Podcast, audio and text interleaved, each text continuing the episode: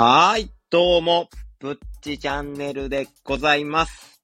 本日はね、えー夜に配信しております。今日は仕事終わりで、そのまま、えっ、と、ちょっとゴロッとして、えーこの時間になっています。で、本日の小話なんですけども、え今日はね、また感謝について、うん感謝させていただきたいなと思いまして、最近ね、えっ、と、フォロワーも300を超えまして、やっぱりね、300人も見ていただくと、コメントとかね、レターをね、最近いただけるようになったんです。ありがとうございます。これでね、それでまた嬉しいのがね、えー今回のね、レターに関しては、ちょっとレターをね、送ってくれた人が言ったんですよ。あの、僕の変え、あの、僕を書いた習慣、めんどくさがりの僕を書いた習慣についてレターをくれてて、目標まであと200人ですね、頑張ってくださいって送ってくれたりとか、あとコメントとかでもね、他のあの、コメントとかでも、えーわかりやすかったですとか、えー本当になんかラジオ配信のようで聞きやすくて楽しかったですとか送ってくれて、もうみんなありがとうって感じで、本当ありがとうって感じで、えー日々ね、嬉しいことが、ポツポツポツポツこうやって増えてってね、やっぱり僕のやる気にもつながっているなと思って、やっぱり僕の話し方をね、えっ、と、いいねって言ってくれるなんて本当に嬉しい限りでございます。嬉しいでございます。ってことでね、えー、感謝のね、小話が終わったっていうことで、えー今回のお話させていただこうかなって思うんですけども、まあね、今回もね、題名を見たらね、すぐわかるかなっていうふうに思うんですけども、今回はね、やっぱり忘年会シーズン、もう12月はね、えー、忘年会シーズンじゃないですか。で、今年はね、だいぶコロナの感染が抑えられてきてるので、ちょっとオミクロン株が心配ですけどね。やっぱり忘年会シーズンになってくるかなと。もう忘年会でお酒をいっぱい飲むかなっていうふうに思いましたので、今回の題名はこちら二日酔い対策イエーイってことで、なんでこんなテンション高いねんっていうことなんですけども、えー、やっぱ僕ね、忘年会とかは好きなんですよ。で、忘年会とかは好きで、やっぱりパーティーが好きなんです。やっぱり。なんでやろうな。やっぱ楽しいじゃないですか。最近の若者はね、なんかあのそういうのに行きたがらない、行く意味がわからないとか言うんですけども、僕はね、そうは思ってなくて、やっぱりね、先輩とコミュニケーション取れる。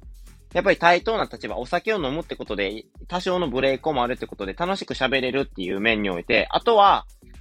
その、めったにない、やっぱりブレーコーの場なんで、この、ちょっとは、話、腹終わった話とかもできちゃりする、できたりするわけじゃないですか。やっぱそういうのがね、僕は大事やなっていう風に、仕事をする上ではね、やっぱね、円滑に進むなっていう風に感じるので、その後にね。で、また、その、飲んでからね、忘年会楽しかったねって言って、その、先輩との会話も弾むわけじゃないですか、次の日、仕事から。だから、僕はそういうのが大事やなっていう風に思っとって、その、大好きなんですけど、で、えっ、と、それで、話がそれてしまったんですけど、二日酔いのね、えー予防策を、み、今日はね、配信させていただいて、皆さんその通りにね、ちょっと動いていただいて、二日酔いにならないようにね、二日酔いになると本当にゲロが、ゲロがね、あの、汚いワードを使って申し訳ないんですけども、ゲロゲロゲロゲロなんですけど、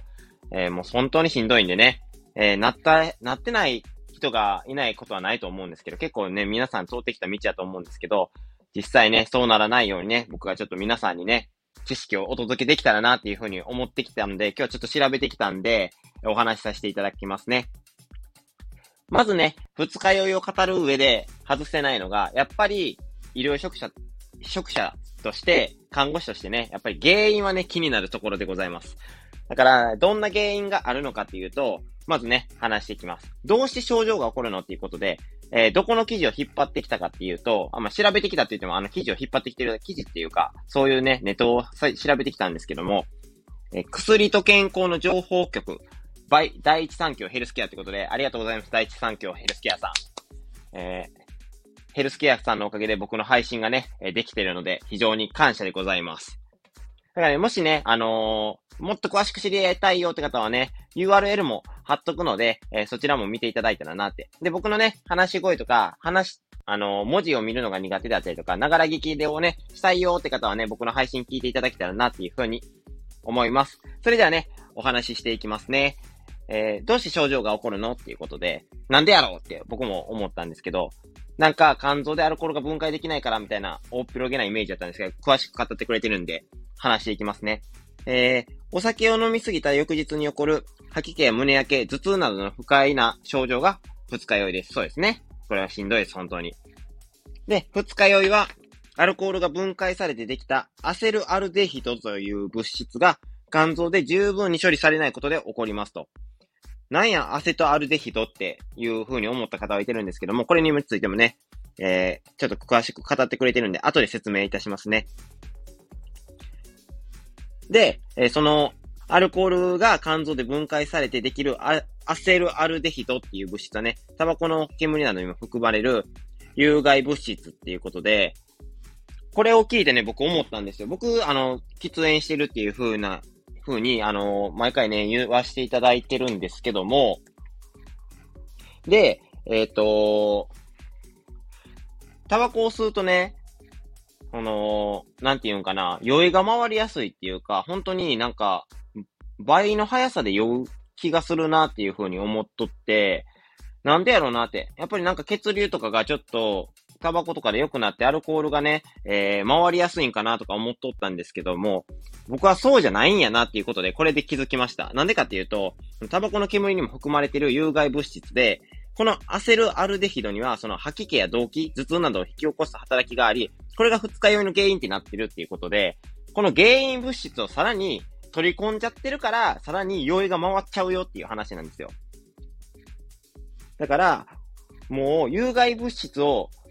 えー、アルコールで作ってるのにさらにプラス煙で摂取しとるから、それは余計起こるよねっていう話なんですよね。へえ、そうなんや。って僕これでちょっと思いました。で、えー、これがその二日酔いの原因となっているのです。で、お酒をたくさん飲みすぎると、肝臓がアセルアルデヒドを十分に処理しきれず、えー、血液中のアセルアルデヒドの濃度が高くなるため、その毒性によって胃痛や胃もたれ、胸焼け、吐き気、動悸、頭痛などの症状が現れます。もう嫌な症状、オンパレードでございます。で、また、アルコールの刺激で胃が荒れ、機能が低下することや、脱水症状になることなども、二日酔いの不快な症状を引き起こす要因となります。っていうことで、もう散々ね、そういう感じで、えー、原因がね、分かったなっていう。もうアセルアルデヒドっていう、あの、スーパー悪い奴がいてるのが原因でございました。ってことで、予防はどうするねんっていう話なんですけども、それについてもね、しっかり話していきたいなっていうふうに思います。で、予防するにはってことなんですけど、えー、二日酔いを予防するには何より飲みすぎないこと、イコール適量を守ることが大切です。何かを食べながら、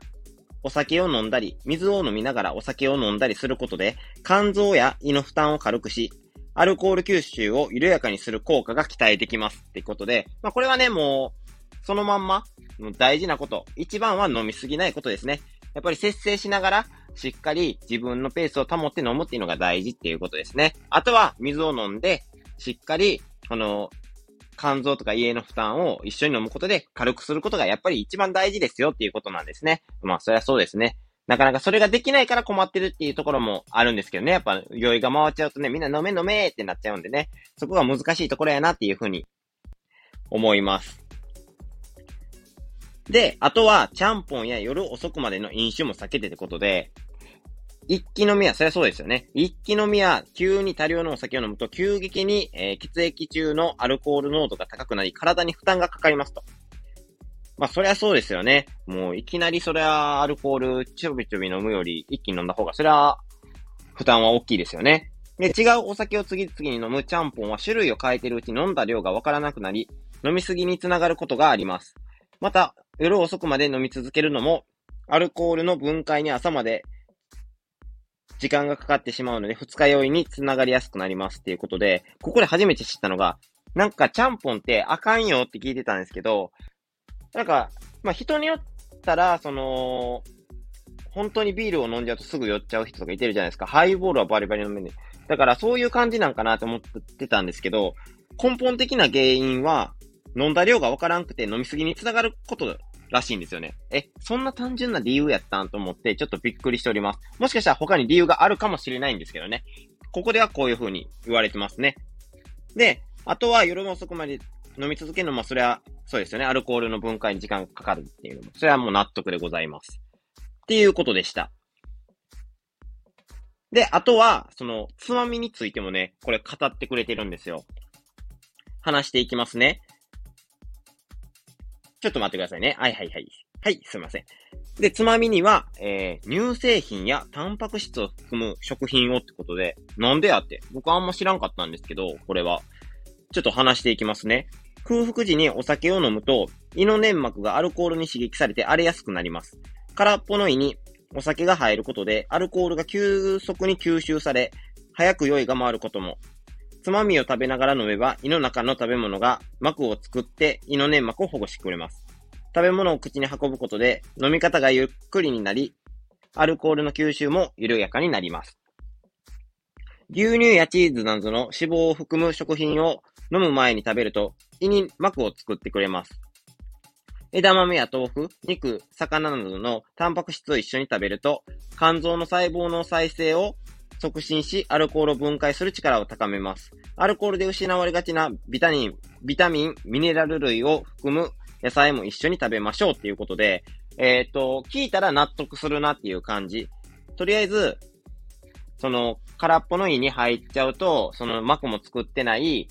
えー、胃はすぐにアルコール吸収するから、膜を作ってくれる、そういう乳製品であったりとかをしっかり食べてから飲むようにしましょうっていうことと、あとは、その、これもびっくりなんですけど、枝豆とか豆腐、肉、魚などのタンパク類を一緒に食べると、あの、さらにアルコール分解する力を高めて、酔いにくくなるっていうことで、その、食べる前の、あの、枝豆とか、冷ややっこっていうのは、意外と理にかなってるんやなっていうのが、これを聞いてね、分かったなっていうことで、美味しいじゃないですか。だから一緒に食べることで、あれは二日酔いに、二日酔い予防なんですよ。だからとりあえず枝豆でって、えー、もう枝豆あんま好きじゃないんですって言ったら、なんで枝豆なんですかって言われたら、好きやからああとは、これ、二日酔いの予防になるねんって、ワンフレーズ、そのプチ知識を披露すると、ちょっとかっこいいかもしれないですよ。そんなことないかな。で、あとは、しっかり水分補給も忘れずにっていうことで、えっ、ー、と、どうしてもね、水で割ったりすると、アルコールの摂取量とか抑えることができるから、えー、なるべくね、その水割りとかで飲むようにしましょうっていうことですね、最後は。で、ってことで、えー、今回のね、二日酔い予防についてね、語らせていただいたんですけど、最後にね、僕からもね、僕なりのその二日酔い予防法というか、まあ、若干飲み物に頼ってるんですけど、ヘパリーゼってやつを僕は飲むようにしてます。ヘパリーゼって言うと、なんか肝臓の働きをね、えー、高めてくれるやつなんですけども、それをね、飲む前、えっ、ー、と、飲酒する前に飲むとね、全然飲める量が変わるんですよ。僕ね、あの、夜勤明けとかで飲んだりするんですけども、夜勤明けってね、やっぱずっと起きてて、内臓を酷使してるからなのかわからないですけど、すごい酔いやすいんですよ。もうなんか多分肝臓が弱ってるんでしょうね。ずっと起きてるから。寝てないからね。だからすごい酔いやすいんですけど、ヘパリーゼを飲むとね、全然ね、4杯しか飲めんかったんですよ、前。俺も年取ったなって思ったんですけど、夜勤明けで飲むとね。で、その後にまた飲む機会があって明けで、で、ヘパリヘパリーゼ飲んだんですよ。さすがに4杯じゃちょっと物足らんわと思って、これじゃダメやと思って飲んだら、めちゃくちゃ飲めたんですよ。だから、やっぱヘパリーゼとか飲むんってやっぱ大事なんやなと思って、非常に最近はヘパリーゼを飲むようにしてます。はい。ヘパリーゼは重宝してます。だから皆さんも一回、ちょっときついな最近って思ったらヘパリーゼとかに頼ってみるのは、見るのもありかなっていうふうには思います。ってことでね、今回は二日酔いの予防法について語らせていただきました。皆さんはね、皆さんは自分なりの予防法とかあるのであれば、ちょっとコメントでも教えていただきたいです。あとね、もう少しね、こういうところも教えてほしいなっていうところがあればね、コメントをしてくれれば、またね、お答えさせていただくので、えぜひともね、コメントとか、レターよろしくお願いいたします。もしね、この後、この配信にもね、いいねと思ってくれた方は、いいねと、もっと僕の配信聞きたいよって方は、ぜひともフォローをよろしくお願いいたします。ってことでね、えー、ちょっと今回はね、長くなってしまったんですけども、えー、ぜひ最後まで聞いていただけると幸いでございます。ってことでね、ぶっちチャンネルでした。ではでは。